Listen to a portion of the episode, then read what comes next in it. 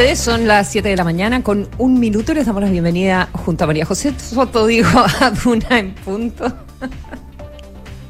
Buenos días, José. Buenos días. ¿Cómo estamos? La reina del furcio. Yo también, así que no te preocupes. Sí, sí, te estuve, por eso me reí, porque te estuve escuchando. Oye, sí, Pero es que, ¿acaso son las 10 de la mañana? No te- Sí. Yo ya llevo un montón de rato viva. Así que tú, dices que yo tengo, tengo derecho a tener un poco más de furcio. todo. Todo el derecho del mundo. Yo creo que hay que explicar lo que es furcio. Es como cuando quieres decir algo que, que quieres decir algo y dices otra cosa, básicamente. Dices otra palabra incluso. O sea, Claro, pero eso puede ser un lapsus mental. Un lapsus. Furcio es como, como que se te lengua la traba un Claro, se te lengua, ¿no? pero yo- Como- pero- Exacto. No, a mí como quiero decir taza y digo casa. O, eh, como No, que dijiste, me- dijiste dije alma y era... armas. Okay. No, no, no, sí, dije pura palabra yo encontré que era como poético. Noticias poéticas, me encanta. Ah, Noticias poéticas porque pucha que necesitamos buenas noticias. Bueno, sí, de todas Yo maneras, de todas maneras. Eh, ya, así que con todo el optimismo en este primer, oye, no, no, no, debería haber dicho que es primer día de febrero del año eh, 2023. Sí, primer día de febrero. Así que no, no es cualquier día este miércoles, no es cualquier miércoles. Definitivamente, oye, no anda nadie en las calles. Bueno, a esta hora obviamente no anda nadie en las calles, pero es que no, es que tú a las 12 de la tarde ves muy poco tráfico. Realmente la gente se fue. Ves eh, como, como en el Far West. Claro. Eh, Exactamente. Pero siempre es rico, es rico. Lo único que no es, es rico. Yo creo que la gente nos está, yo creo que la gente nos está escuchando como en su camita. Ay, qué rico, qué cosa más deliciosa, preparándose el cafecito. la Claro, con un cafecito, ahí con el, con el teléfono, revisando las cosas. Bueno, ¿qué tenemos hoy? Ya en, eh, en el programa estaremos con eh, las infiltradas Gloria Faúndes, editora general de La Tercera, con toda la actualización de la telenovela del debate eh, eh, oficialista por la lista única o las dos eh, listas, ¿verdad? En los descuentos el Partido Socialista tiene que definir qué posición toma. Y Leslie Ayala, coordinadora de policías y tribunales de la tercera, con el caso Relojes. ¿Qué pasó ayer con la serie de allanamientos que hubo en diferentes lugares? Incluyendo la casa de eh, la animadora de televisión Tonka Tomisic, eh, y en qué consiste el caso, qué andan buscando, qué pasa con los relojes, qué pasa con Paribet. Bueno, Leslie nos va a contar todo, ¿ya? El tiempo, Sí. mucho calor. Ay, Consuelo, si pudiese explicarte el calor que pasa Pucha. todos los días en esta última jornada. De hecho, hoy Cuéntame, día cuéntame. parece que va a estar un poco más decente, 30 grados, que me parece una cosa muy rica, digamos. no es nada. No es nada, es tre- pero mañana 35 Lo sé. grados. Lo sé, estaba 35. viendo que hay eventos eh, eh, evento de altas temperaturas extremas. Exactamente. ¿verdad? Y lo Entre la metropolitana y los ríos.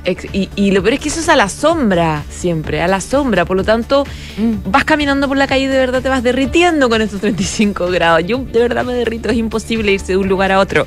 Es como... O sea, en, la eh, en la metropolitana hay zonas donde va a haber 37, ¿verdad? 37 O sea, grados, mínimas sí. de 34, 35, en O'Higgins también 37 en el Valle y en la Precordillera, en el Maule hasta 38 en, Sí. el, en el Valle. no, sí, es una Imagínate. locura.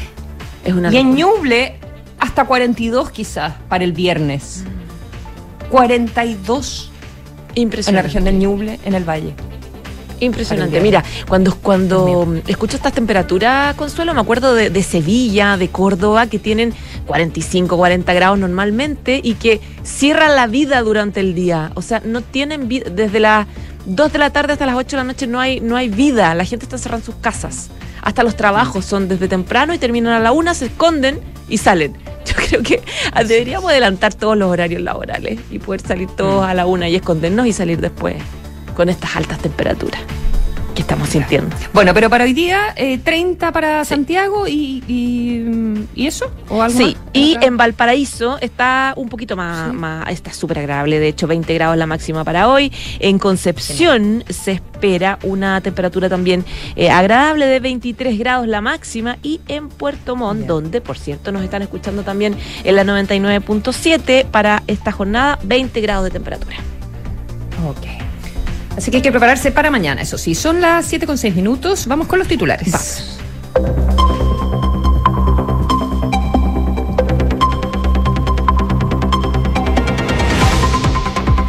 Ahora la línea 4 del metro se encuentra disponible solo entre las estaciones Las Torres y Plaza de Puente Alto. Las combinaciones de Tobalaba y Plaza Egaña están suspendidos, eh, suspendidas. Digo, no hay servicio entre Tobalaba y Quilín y respecto a las causas, la empresa indicó de una falla mecánica en una de sus máquinas de mantenimiento. Hoy comienza el periodo para pagar el permiso de circulación, documento que permite a los automóviles que puedan circular por las calles de forma legal. El plazo para el pago es hasta el 31 de marzo y tiene que hacerse a través de la Dirección de Tránsito de cada municipalidad. Con foco en las víctimas y prevención en los delitos, el gobierno presentó una hoja de ruta acordada en la mesa de seguridad. El Ejecutivo manifestó que los legítimos debates no pueden postergar las decisiones que el país debe tomar, por lo que instó a los distintos sectores políticos a nutrir el acuerdo y suscribirse. La ministra del Interior, Carolina Toa, afirmó que no está descartado para siempre el estado de excepción en la macrozona norte en medio de la presión de autoridades para intentar frenar los graves temas de seguridad en la zona. Respecto al aumento de la delincuencia dentro de los centros comerciales, la autoridad descartó poner militares en los malls. Se fijó fecha para revisar la extradición de Facundo Yones Huala. El lunes 30 de enero, el líder de la resistencia central mapuche fue detenido en Argentina a casi un año de estar prófugo de la justicia. Tras la audiencia para discutir el trámite de extradición del comunero, se fijó su discusión para el jueves 2 de febrero al mediodía. Transbank reconoció intermitencias en su servicio durante toda la jornada de ayer y apuntó a la caída de su data center externo. La compañía va a ser vendida por los bancos que la controlan, reconoció a través de redes sociales los problemas de operación en miles de transacciones. Y en materia internacional, el Congreso peruano acusó falta de consenso y volvió a suspender el debate sobre el adelanto de las elecciones en medio de la fuerte presión ciudadana para el cierre del Congreso, la renuncia de la presidenta Boluarte y la programación de elecciones generales. Siete de la mañana, nueve minutos. Eh, detengámonos un poco, eh, José, en eh, las propuestas de, de, seguridad, ¿verdad? Que hizo ayer el, el gobierno. Trató de reinstalar la, la, mesa de seguridad, la mesa de negociaciones. Con, eh, no con todo el éxito que el gobierno esperaba, por cierto, porque la oposición eh, no, no regresó. O sea, la señal eh, que para la oposición fue, eh, fueron los indultos eh, y, y, que marcaron toda la agenda política, sin duda, durante el primer mes del año fueron eh, fue suficiente como para decir nosotros eh, no confiamos en que el gobierno realmente tenga un interés en, con, controlar la delincuencia porque cómo puede ser que liberen a, los delincuentes y luego también esto se terminó eh, politizando porque algunos en Chile vamos lo que, lo que plantearon fue que el, el, gobierno al instalar una mesa lo que quería y eh, era que el, el, ala más izquierda de la coalición de la alianza de, gobierno finalmente se allanara a las medidas y que ellos no sentían que le tuvieran que hacer entre comillas el, el favor, ¿verdad?, al, al, gobierno. Ahora, yo creo que esta posición va a terminar eh, modificándose porque está la preocupación de la ciudadanía, que creo que ningún partido político, sobre, sobre las materias de seguridad, obviamente, creo que, creo que ningún partido político se puede arriesgar a eh, aparecer como que no está dispuesto a trabajar en, estos temas. Eh, pero es algo que vamos a ver cómo se desarrolla durante el mes de febrero, porque eh, ayer hubo re tres reuniones, el, gobierno hizo puertas abiertas, digamos, y primero con representantes políticos que fueron parlamentarios, fundamentalmente, representantes de uno por, uno por partido, más o menos. Hubo algunos que, que se molestaron porque no estaban invitados, pero bueno, de la oposición finalmente solo llegó el senador Osandón, que dijo que, eh, que él venía representando a, a, la mayoría de los senadores del partido, no así al, al partido mismo. Eh, en la mesa de alcaldes eh, fue eh, Germán Codina, ya muy cercano al senador de Renovación Nacional, eh, al senador Osandón, alcalde de, Puente Alto, así que ahí también hubo, hubo representación de la, de la oposición. Bueno, la mesa de alcaldes fue más, transversal eh, y también hubo eh, reunión con los gobernadores. El gobierno lo que está planteando es que les quiere entregar, que va a mandar eh, iniciativas al respecto para entregarle a los gobernadores más atribuciones respecto de la prevención de manera que puedan tener una participación eh, activa con planes de, prevención de, delincuencia. Y lo que entregó el gobierno entonces fue como una especie mm, de, hoja de ruta, por así decirlo, que lo entregó en la noche y dijo, bueno, yo espero que esto se socialice, dijo la ministra del Interior, eh, junto con el subsecretario Monsalve, que se socialice y que los partidos políticos puedan eh, entregar sus opiniones, sus insumos, de manera que cuando lleguemos a marzo no vayamos, como plantea la oposición, ley por ley, sino que podamos tener una, agenda robusta, completa, coherente para avanzar en estas materias. Así que eh, son un montón de medidas. Em, eh, tú las estuviste, eh, José, describiendo hace un, hace un ratito antes, de, antes del programa, ¿verdad? al aire, es un compromiso transversal por la seguridad que em, contempla montones, montones de, de medidas. Em, la verdad eh, por ejemplo, inspectores de seguridad municipal que puedan, cuando retengan personas sorprendidas en delitos flagrantes, trasladarlas a las instalaciones policiales, o sea, que, la seguridad municipal eh, pueda hacer cosas al respecto, lo mismo las Fuerzas Armadas, em, en verdad. Eh, en, diferentes instancias, dotar a los gobiernos regionales de competencias en materia de prevención del delito, trabajo público-privado, aumentar medidas de seguridad en bancos, em, prevenir asalto a retail de alto valor en malls, regulación de motos y servicios de delivery, eh, modernizar seguridad en eventos masivos y espectáculos deportivos, atención a víctimas, uso de armas, se aumentan las penas, elimina el grado inferior para quienes sean sorprendidos portando armas sin debido permiso, control fronterizo, lo que hablaba de la participación de las Fuerzas Armadas, que puedan registrar vestimenta y equipaje. Em, elevar las penas para secuestro, por ejemplo, em, establecer que las detenciones sucesivas se consideren también em, para las prisiones preventivas, que sea un elemento a considerar cuando hay prisiones preventivas. Bueno, y así, bloqueos de celulares en las cárceles, eh, temas de institucionalidad, eh, fiscalías eh, supraterritoriales, digamos macrozona norte, para investigar delitos complejos, así, una batería de, medidas básicamente para, para, concordar esta agenda. Vamos a ver qué, qué, sucede entonces con estos temas en el verano. Son las 7 con 13 minutos. Estás escuchando Duna en Punto.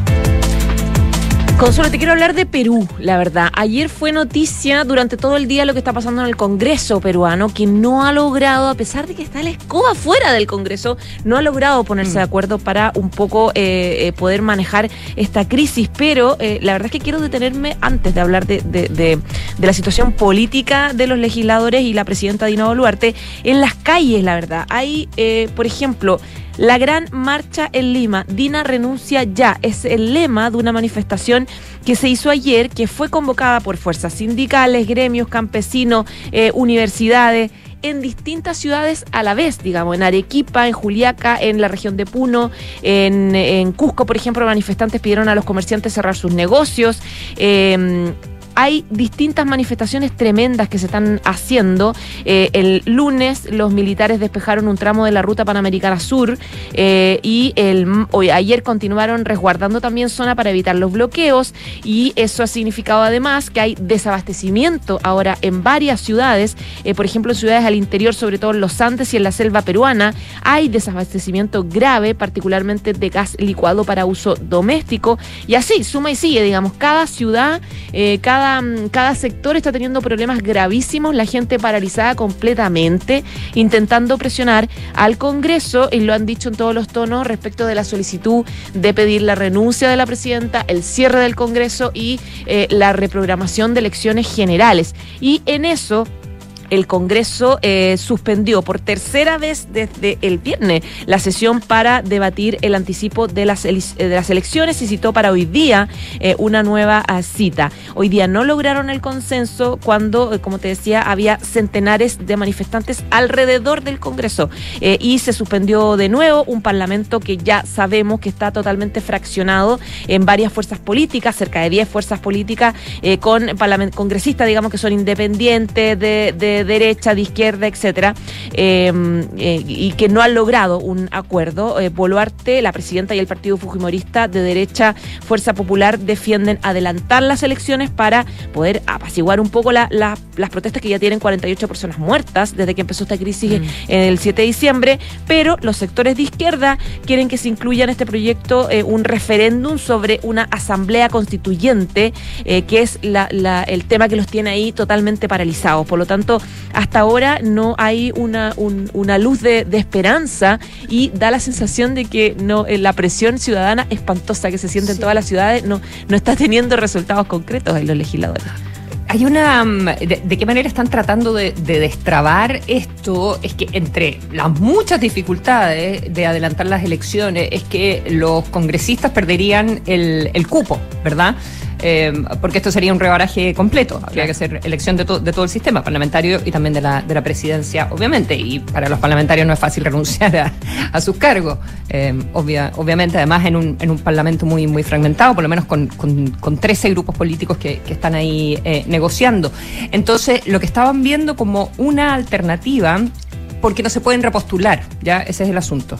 No, eh, la ley en Perú no permite la, eh, La que a uno lo relijan inmediatamente, en periodos claro. consecutivos. Claro, entonces lo que están diciendo es que eh, una de las posibilidades es que el próximo Congreso que se elija sea para completar el periodo que le queda a este. Entonces que los actuales parlamentarios pudiesen postular nuevamente para completar el periodo hasta el, hasta el mm, 2026. Y esa sería una alternativa que quizás le daría los votos eh, suficientes a Dino Boluarte eh, para poder sacar adelante la, la reforma que necesita para, para convocar a elecciones. Pero eh, eso no garantiza que vayan a, o sea, todavía no tienen los votos garantizados y eso no garantiza que las protestas vayan a terminar porque eh, lo que piden las, es que se vaya y que se vaya ya. Exacto. Y, y ese es el problema de la temperatura en medio de las propuestas, que se toman decisiones aceleradas, rápidas, no tan buenas necesariamente, y que la ciudadanía no se queda tranquila, digamos, con, con cosas Sí. a medias tampoco, así que muy complicado. 7 de la Son mañana. 7 con 18. 18. Perdóname. Escuchas Duna en punto. Em, oye, este, este asunto de la eh, presencia o no presencia eh, de las, eh, las maras, que son las organizaciones criminales eh, de, del Salvador, lo estuvimos conversando ayer con el vicepresidente de, del Salvador en el Hablemos en Off, porque habían aparecido unas declaraciones de, em, de él y que, habían, que las había hecho en Uruguay, ¿ya? Eh, porque ha estado visitando diferentes países de, la región, estuvo en Uruguay, estuvo en CELAC, ¿verdad? En, en Buenos Aires, ahora está en Chile.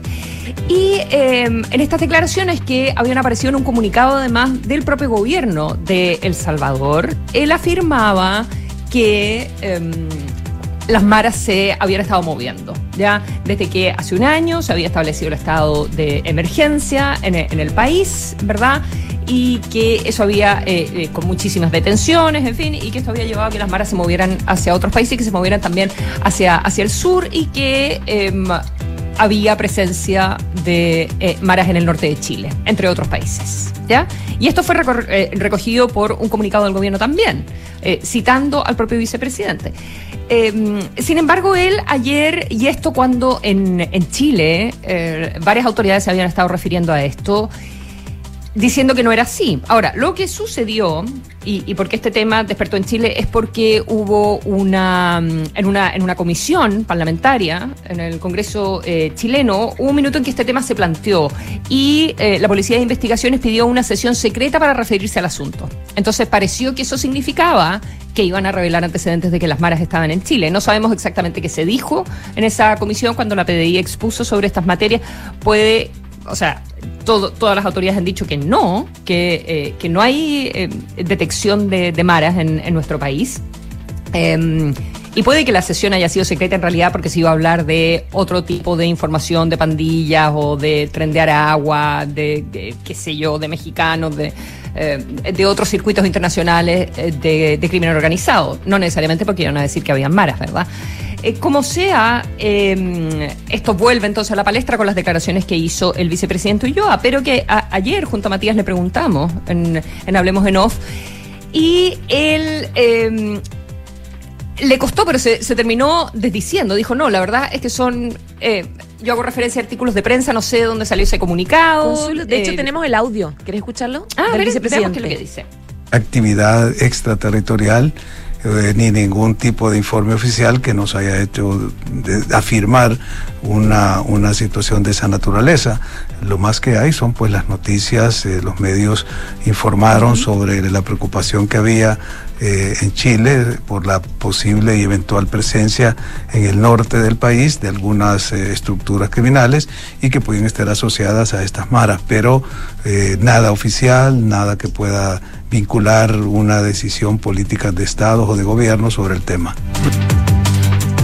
Ok, o sea, o, él fue malinterpretado en sus declaraciones en Montevideo, o se equivocó, o, se desdijo, digamos, pero en sus declaraciones en Chile dijo que no, que no existe información oficial y que se estaba refiriendo a los comentarios que se habían estado haciendo en la prensa. Ahora, también dijo él que eh, esto se puede usar como una marca. Eh, como si fuera una transnacional, ¿ya? Y, y, claro, de pronto puede aparecer una persona eh, que diga que pertenece a la Mara Salvatrucha, qué sé yo, o, o, alguna de las otras organizaciones, pero que no significa que esté instalado eh, necesariamente la, la actividad criminal completa. Como pasó Ahora, con el tren en, del agua también, ¿te acuerdas? Es que como pasó con el tren del agua, sí. Que había personas claro. X que trataban de estafar y decían soy del tren del agua. Y en verdad no había hmm. ninguna, comprobada ninguna Ahora, célula que existiera. Eh, claro, ahora, ¿de qué manera tú puedes comprobar cuáles son exactamente los, los nexos y quiénes son las personas que están presentes? En el caso de Venezuela eh, es diferente porque sabemos la altísima presencia de venezolanos en, en, el país, ¿verdad? En el caso del Salvador, la verdad es que hay otros países donde en general los, salvadore los salvadoreños eh, emigran. No, no, me imagino cuál sería la eh, conveniencia de venir a operar eh, a un lugar tan lejano como, como Chile, digamos. Siempre, claro, están la, está las redes de narcotráfico, en fin. Eh, pero bueno, eh, creo que era, que era relevante y la ministra del Interior también se volvió a referir a este, este asunto y dijo que, eh, que lo que dijo, el gobierno lo ha dicho muchas veces, los desafíos de seguridad eh, no se pueden basar en rumores que no tienen fundamento y ninguno, eh, ninguna de las noticias que han buscado instalar la presencia de las maras o la existencia de un documento colombiano que habla de vínculos del crimen organizado, nada de eso ha tenido sustento, todo ha sido negado por los que supuestamente tenían esa información. Y el fiscal nacional, dijo Toa, también ratificó una vez más que no hay información en la institución sobre esta materia. Son las 7.23 minutos. En Duna en Punto le tomamos el pulso a la economía.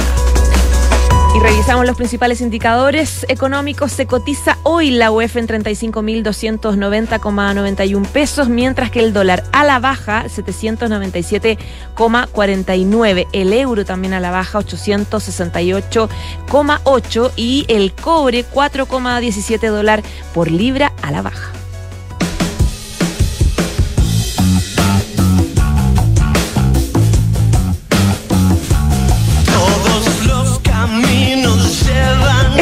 Escuchamos a Páez porque luego de agotar shows en distintas ciudades del mundo, eh, de hecho hizo en diciembre varios conciertos aquí en Chile, se prepara para la ceremonia de entrega de los premios Grammy este 5 de febrero, en la que fue nominado por tercera vez en la categoría de Mejor Álbum de Rock o Alternativo.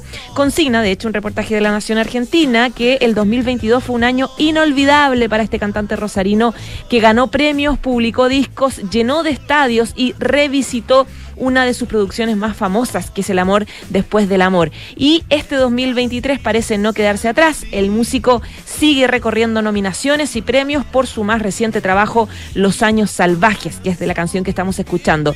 Hace dos años, Páez alzó su primer gramófono norteamericano por su álbum La conquista del espacio, en la misma categoría en la que hoy se encuentra nominado. Esta es, esta canción, digamos, es Vamos a lograrlo, canción del disco que postula a ganarse este premio internacional, Consuelo. Ay, va a estar en el Festival de Viña también. Sí, está Ah, confirmadísimo ¿también? para los fanáticos. Sí. No sabía. Sí, le va a, a Fito Páez le va muy bien en Chile. Es como Argentina y Chile eh, son sus Sí. marcas registradísimas. Así es, súper Y este disco merecido. es muy bueno además. Lo, lo estuve escuchando ayer todo el camino a propósito de esto mismo, de, de programar esta canción. Así que se lo recomiendo. No lo he escuchado, así que lo voy a escuchar. Muy bien. Eh, muchas gracias por la recomendación. Eh, Vuelves tú, José, a las 8 de la mañana, entonces, con, con las noticias. Hasta entonces. Hasta entonces. Conecta la gestión de tu empresa con Sapiens ERP y tu área de gestión de personas con Senda, ambas soluciones de Defontana y su ecosistema de gestión empresarial. Integra todos los procesos de tu compañía en defontana.com. Son las 7.26 minutos, nos vamos a la pausa y ya estamos de regreso. Con Duna en Punto.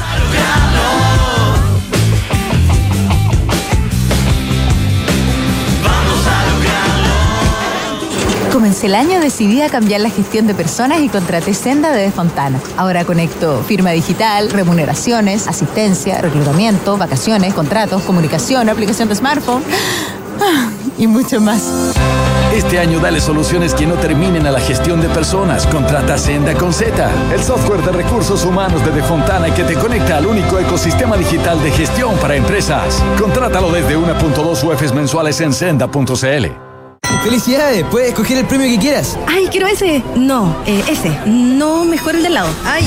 A veces no importa si le sigues dando vueltas, pero a la hora de invertir es mejor Scotia Fondos, que cuenta con toda la solidez y respaldo internacional que tiene Scotia, donde puedes invertir de manera online y simple, donde un grupo de coaches expertos te guiará según tu perfil de riesgo y objetivos. Toma la mejor decisión. Invierte en Scotia. Infórmese de las características esenciales de la inversión en estos fondos mutuos establecidas en sus reglamentos internos y scotiabankchile.cl. Infórmese sobre la garantía estatal de los depósitos en su banco o en cmfchile.cl. Marca registrada de Bank of Nova Scotia, utilizada bajo licencia.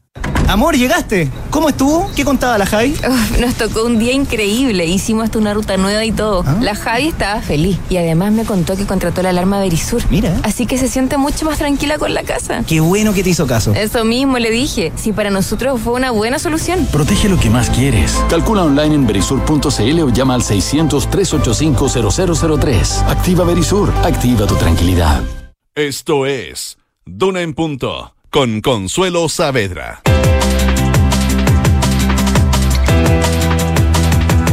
7 de la mañana con eh, 28 minutos. Eh, conversamos un poco de la, de la situación entre las ISAPRES y, el gobierno. Eh, sigue sin restablecerse esa mesa de conversación. Las ISAPRES han dicho que el gobierno no, no está planteando ninguna medida concreta eh, para evitar que algunas de ellas se puedan ir eh, a la quiebra.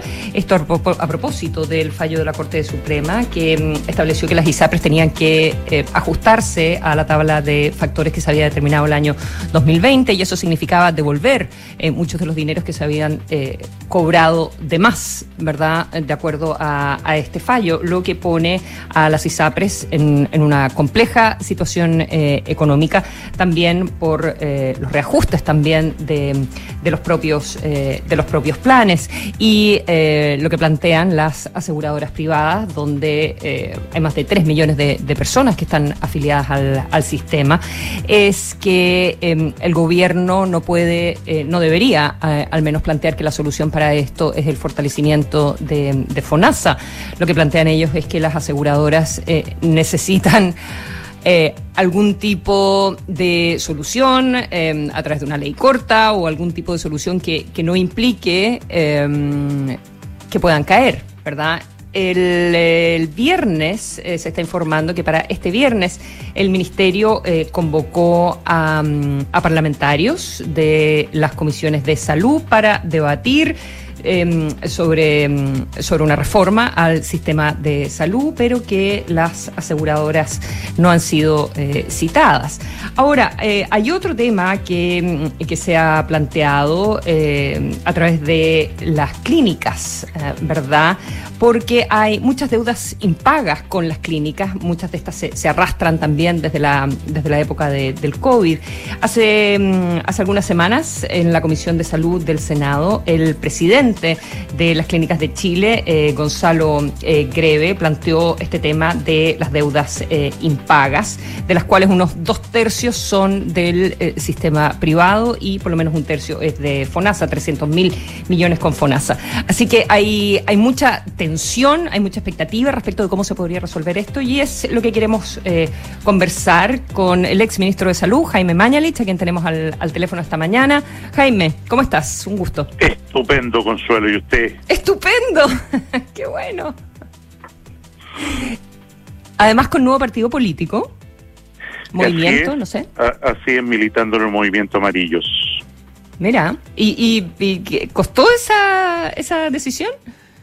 Fue una deriva natural, diría yo. ¿Sí? Desde la perspectiva de, de mi posición permanente en el centro político, eh, Mm. tratar de encontrar un domicilio y, por supuesto, es un gesto de reconocimiento al enorme y heroico trabajo que ese movimiento pequeño, no sé si va a Mm. llegar a ser partido, eh, ha hecho durante los últimos meses, ha sido muy notable por la democracia en Chile.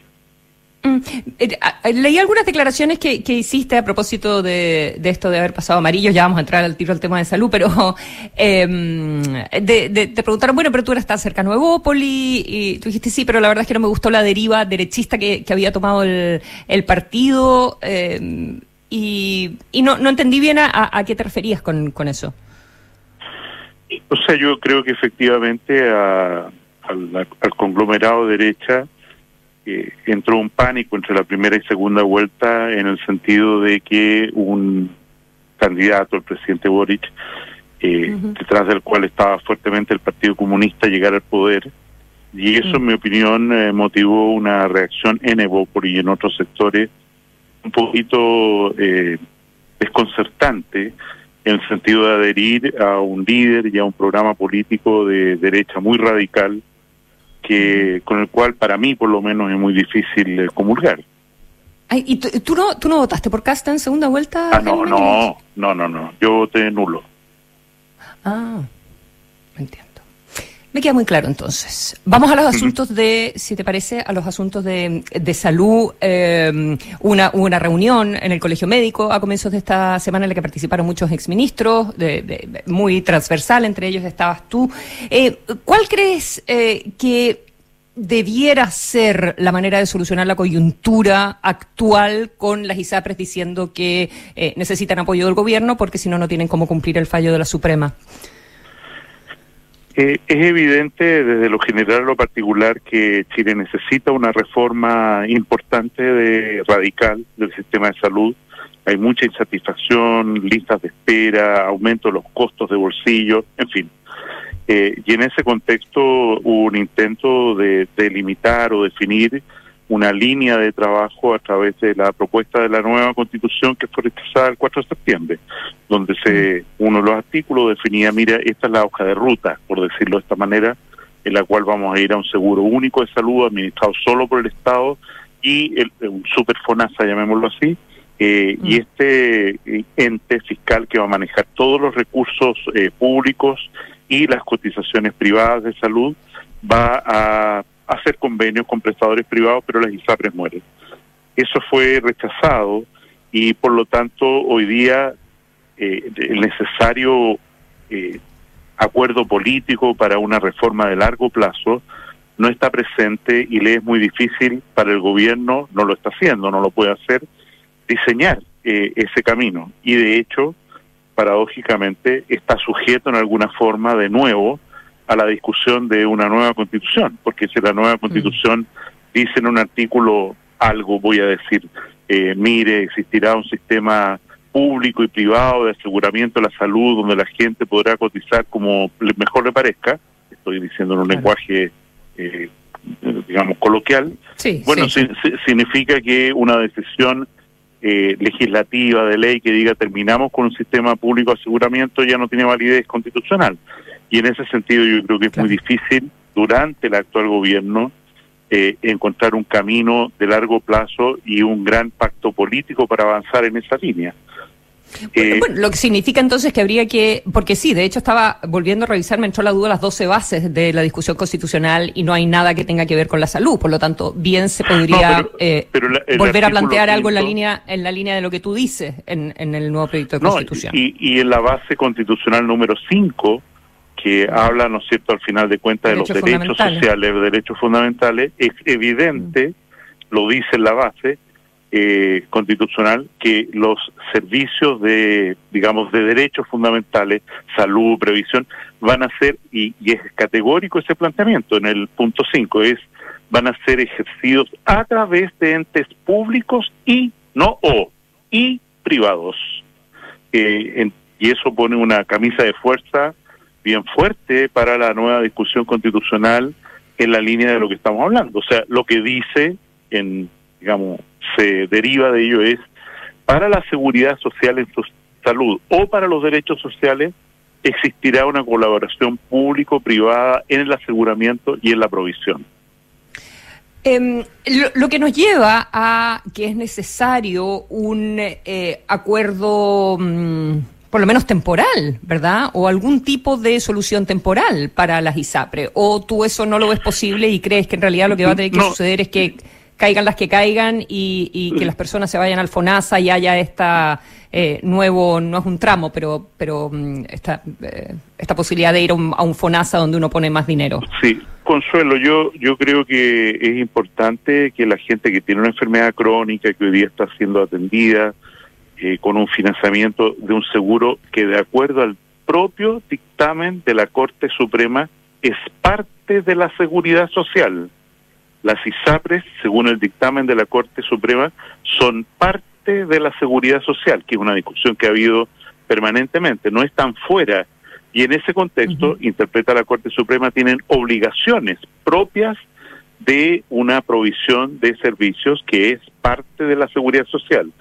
Y en ese sentido, yo lo primero que quisiera manifestar es que mucha gente, muchos grupos están, estamos haciendo esfuerzos por encontrar un mecanismo de estabilización del sistema sanitario, porque esta es una crisis no de las ISAPRE, es una crisis de todo el sistema de salud por la repercusión que tienen en las clínicas que atienden, por la repercusión, en fin.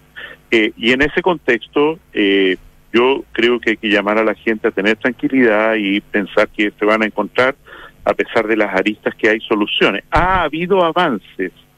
Por ejemplo, el dictamen de las lo que trata de hacer la Corte Suprema a través de sus dictámenes de no, el alza de precios bases en marzo, ¿no es cierto? Y ahora lo que tú hablabas en la introducción del ajuste de la tabla de factores, es terminar con las costas. Esto quiere decir con el financiamiento espurio, en realidad, a, eh, que estimulaba enormemente la judicialización, era el estímulo número uno para judicializar esto, la tremenda industria de utilidades de abogados que por timbrar dos papeles eh, ganaban dinero que, eh, que al final pagaban las aseguradoras o los propios beneficiarios en, en, sus precios. Y ahí hay un avance importante de parte del dictamen, o sea, se acaba el tema de la contaminación de toda esta discusión por la industria de las costas de abogado. En segundo lugar, como tú lo dijiste también, la retroactividad, o sea, desde cuándo las ISAPRES deberían devolver dinero, se determinó desde la vigencia de eh, la nueva tabla de factores, la única tabla de factores que determinamos nosotros a fines del año 2019 cuando estábamos en el gobierno y que entra en actividad el primero de abril del año 2020. O sea, se acota el tiempo de eh, devolución de dinero al primero de abril del año 2020. Algunos pensaban que iba a ser cinco años. Eh, y en tercer lugar, yo creo que hay un esfuerzo todavía insuficiente, pero importante, en controlar el fraude de licencias médicas a través de todas las denuncias, eh, lo que ocurrió ayer, ¿no es cierto?, de una eh, doctora que fue condenada a cárcel durante muchos años por un fraude sistemático de FONASA, yo creo que es, o sea, no creo, los datos son que el volumen de licencias médicas presuntamente fraudulentas durante el segundo semestre del año que terminó se redució notoriamente y eso es un avance bien importante.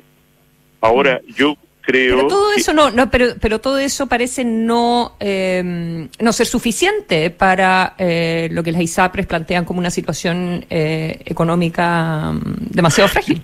Yo, yo creo que no es suficiente y que hay mecanismos administrativos para, eh, sin ley, para eh, estabilizar el sistema y también hay propuestas legales importantes de reforma que van en la línea correcta, que todo el mundo cree que van en la línea correcta y que no se han tramitado por años en el Parlamento. Hablo del proyecto que crea un plan garantizado de salud, salud único con tarifa plana, para todos los beneficiarios de FONASA y SAPRE, hablo del fondo de compensación.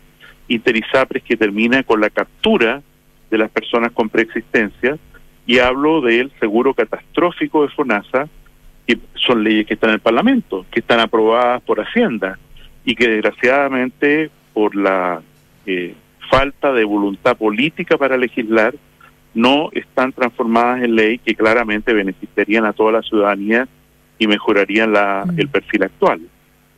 Mm.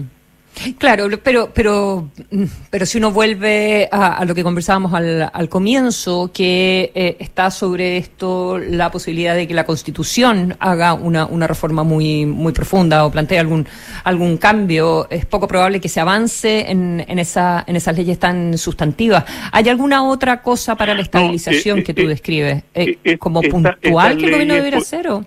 Perdón, o que uno debiera esperar de o, o que uno debiera esperar de lo que está analizando la superintendencia. Eh, est- estas leyes eh, permiten avanzar en cualquier contexto constitucional y, y insisto en este punto porque hago un llamado al Parlamento a tomarlo en serio.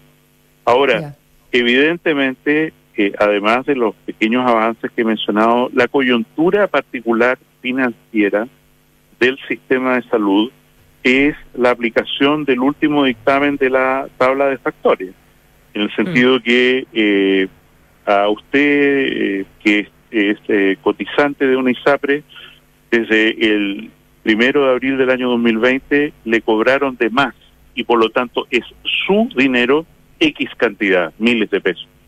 Eso significa inmediatamente que la ISAPRE tiene que contabilizar como un pasivo, como una deuda.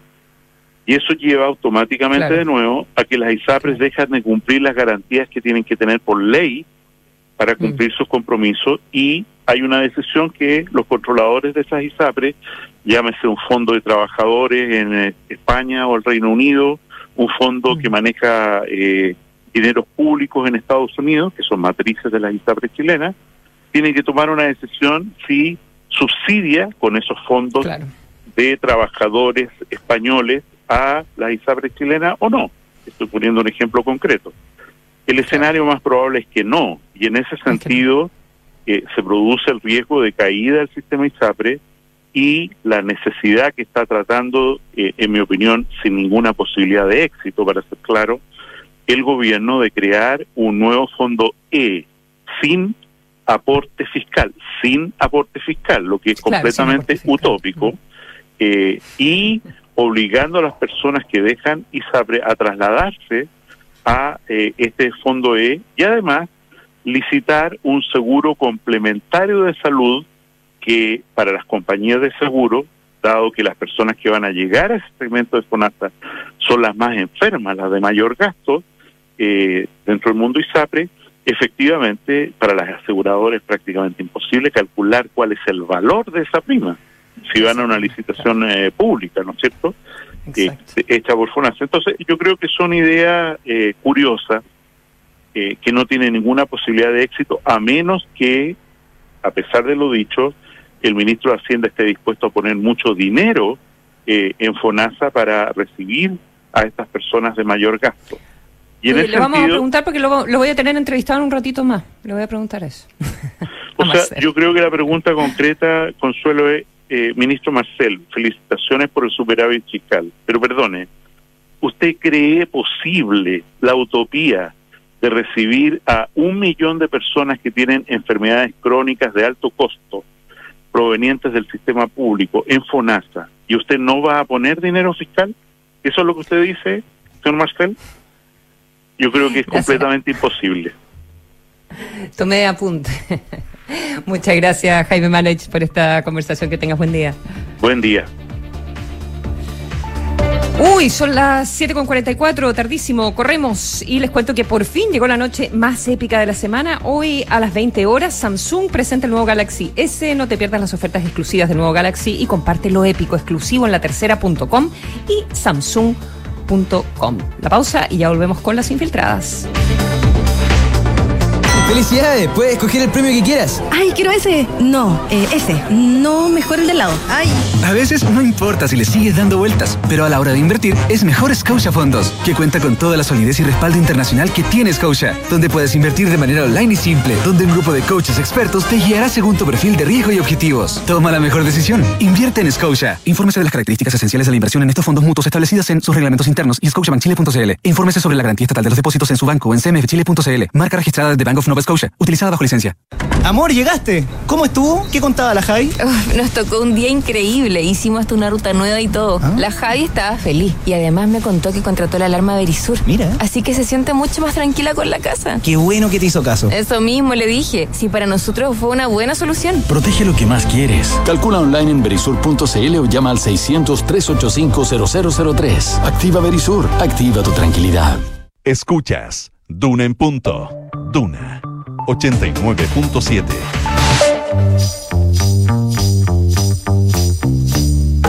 Son los infiltrados en Duna en punto.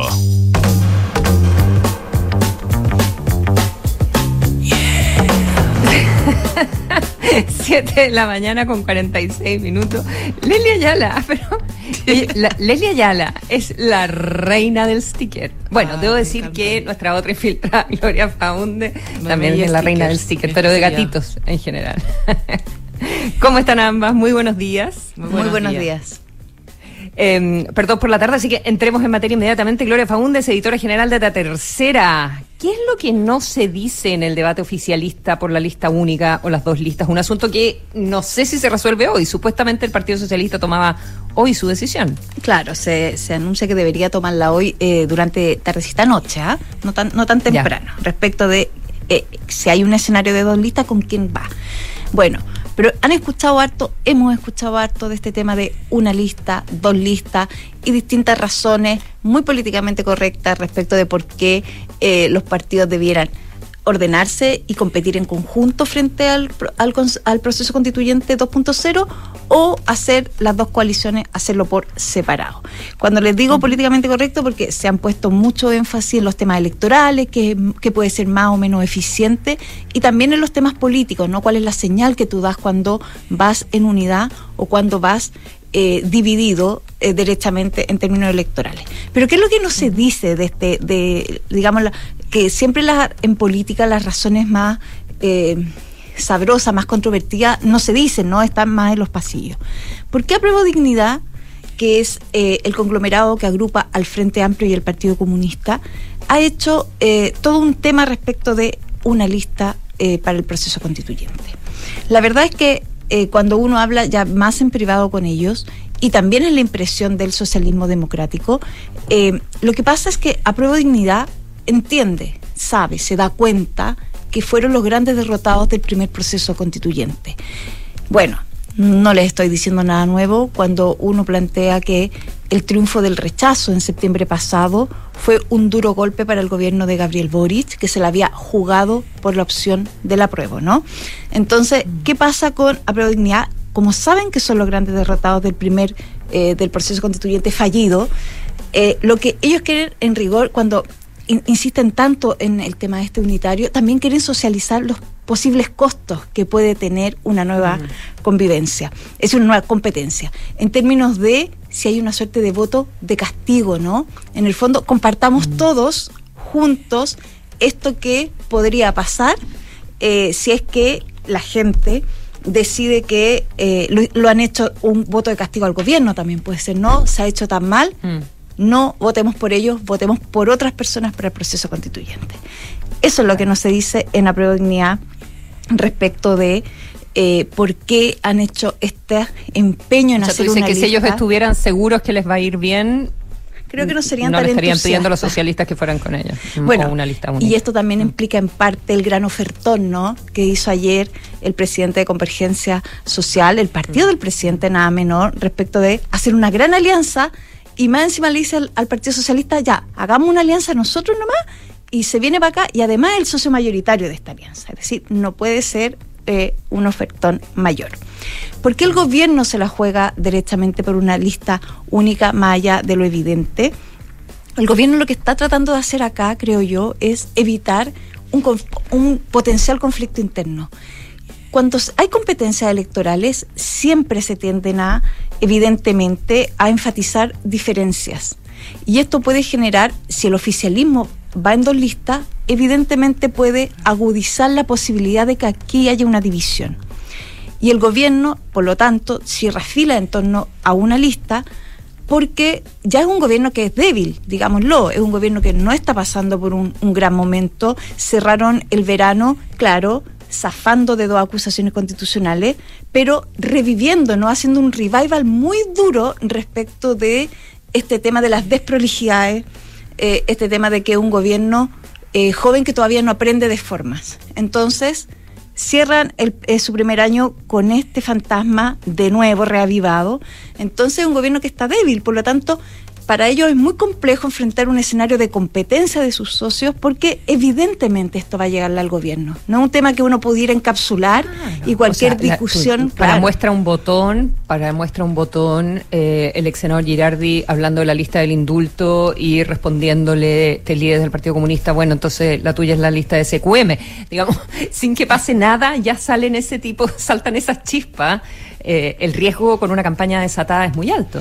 Y para allá iba, porque ¿de, qué no habla el, el socialismo democrático cuando quiere eh, eh, impulsar esta idea de dos listas? Es lo que Girardi con mucha, de una manera muy controvertida lo dijo, ¿no? Nosotros no queremos ser la lista del indulto. El, el socialismo democrático entiende y quiere diferenciar una suerte de aquí hay gente que lo hace bien y hay gente que lo hace mejor en el gobierno. Hay un tema de un voto de castigo al gobierno que ellos creen que pudiera eh, plasmarse mucho más en una eventual lista de apruebo dignidad que en una lista del socialismo democrático. Entonces, ¿qué se está jugando el socialismo democrático en rigor? ¿Qué se juega el PS? ¿Por qué hay tanto énfasis en el PPD en este tema de las dos listas? Más allá de lo electoral, evidentemente que es lo que yo les digo, es que aquí de buena manera se están jugando también la hegemonía del oficialismo. Es decir, es una discusión y no, oye, no perdamos de vista que este es un consejo constitucional, es decir, es una es una instancia que probablemente si todo sale bien y se aprueba el texto y define probablemente los márgenes de la convivencia democrática de Chile, esperemos por los próximos 50 años, ¿no? Tiene que dar una suerte de marco de estabilidad. Entonces, las posiciones que se enfrenten ahí, que ganen ahí, evidentemente eh, constituyen una victoria política no menor. Entonces el socialismo democrático dice, bueno, yo ustedes lo hicieron súper mal el, el proceso constituyente pasado, en el gobierno son como los hermanos chicos, estos los desordenados, saben que mejor vayamos separados y midámonos, midámonos porque ellos pretenden capitalizar lo mejor de este gobierno eh, en sus candidatos. Eso es lo que no se dice. Eso es lo que no se dice y que lo dijo Gloria Faúndes. Y em, vamos con Leslie Ayala, los relojes, los allanamientos en el día de, de ayer, Paribet, en fin, cuéntame. ¿Qué anda, qué andaba buscando la policía? Sí, ayer hubo un operativo muy importante de parte de la Fiscalía Occidente. Recordemos que hace dos años está investigando un tema de contrabando de joyas y relojes de lujo eh, que son provenientes del extranjero a través de lanzas internacionales. Ha- Habrían sido internados, obviamente, una serie de joyas y objetos de lujo como son los Rolex. Eh, y acá lo que salta a la luz es justamente una persona que el esposo de Tonka Tomisic, esta animadora de televisión, eh, llamado Marco Antonio López, también conocido como Paribet, quien sería uno de los receptores justamente, eh, los receptadores justamente de este tipo de artículos de lujo, en particular de los relojes, por eso se le llama y denomina el señor de los Rolex. Y ayer tiene un punto muy importante, un hito dentro de la investigación. Esta investigación se lleva a cabo por parte de la Fiscalía Occidente hace más de dos años, pero ayer se llevaron a cabo, se- perdón, se llevaron a cabo más de 30 allanamientos en distintas localidades del país eh, y justamente uno de los de los domicilios era el de la animadora, eh, un domicilio que está en la comuna de Vitacura, en un sector exclusivo de Santa María Manquehue y finalmente eh, la PDI llegó hasta la casa de Tonka Tomisic que comparte con su esposo para justamente allanar, llevarse una serie de especies, joyas, la orden de detención que nosotros tuvimos a la vista y que publicamos la tercera PM daba cuenta que tenían los policías eh, la obligación de llevarse primero eh, artículos de tecnología tales como computadores, como iPad, eh, también celulares y todas las joyas que pudieran algún- tener algún tipo de origen ilícito. Entonces, ¿Y, cómo, ¿Y cómo determinan eso, Berto?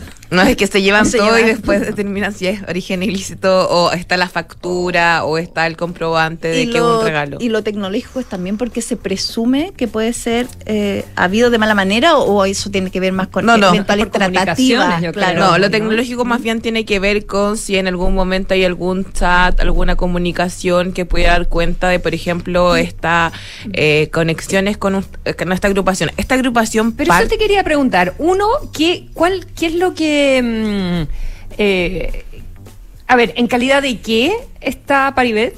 Eh, dos, Él tiene calidad de qué- imputado. imputado. ¿De qué se le acusa? Porque yo no entiendo si él compra eh, relojes falsos. O sea, bueno, no es tan así, pero lo voy a decir como viene en castellano. ¿Compra relojes falsos o los compra y los vende? Bueno, en la en el expediente judicial, porque además esto es, es medio extraño y se los voy a explicar. Ayer hubo una serie de detenciones en el país y hoy día va a haber un control de detención eh, donde se le va a atribuir a esta organización, que es una organización que interna a través de lanzas internacionales, como les decía, vía encomienda o vía también eh, ingreso ilegal de esta de esta especie, eh, se le va a imputar a una agrupación. Ahora, ¿Cuál es el rol de Paribet en esta agrupación? Según lo que se ha establecido hasta el momento, lo que está en el expediente, él es solamente un receptador. Es Ahora, un cliente, digamos. Claro, es una persona que compra, que, compra relojes, que compra joyas, a sabiendas que son, tienen un origen obviamente legal, que es el robo en el extranjero. Pero Ahora, para sí mismo. Claro, y en el expediente lo que hay, a través de escuchas telefónicas, lo que preguntaba la Consuelo, hay eh, antecedentes de que él, por ejemplo, compra un Rolex a 35 millones y lo vende a 25 millones. Eh, algo que no, es- no tiene una explicación hasta el momento para la fiscalía y que, bueno, él en su momento tendrá que dar la explicación del caso. Hasta el momento no ha declarado Pero, ante la pero a él no lo fiscalía. de- pero él, pero él no lo detuvieron.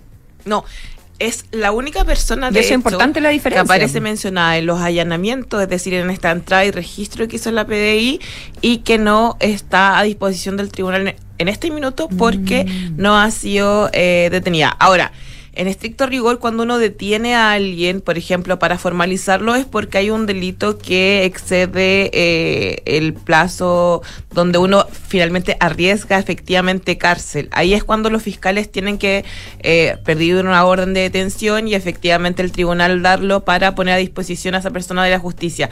En el caso no de fugar. si solamente se le imputa la receptación de artículos robados, es decir, que compra artículos que sabe que son tienen un origen ilícito, esas penas son bastante bajas y ahí no cabería como el, el- la hipótesis del Código Procesal Penal donde se te tiene que detener.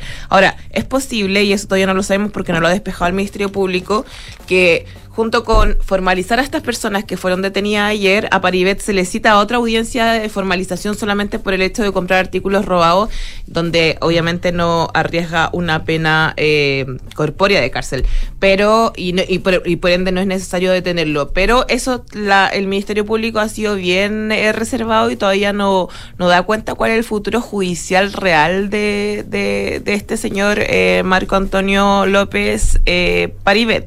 Así que bueno, estamos a la espera de que se despeje ese escenario. Sin lugar a duda, es algo que ha impactado a la farándula chilena. Farándula decir, local. O más bien a la televisión, porque justamente veníamos de un festival de las Condes donde Tonka Tomisic había vuelto al escenario, estaba en una posición eh, bastante exitosa y ahora tú me contabas que va a ser la...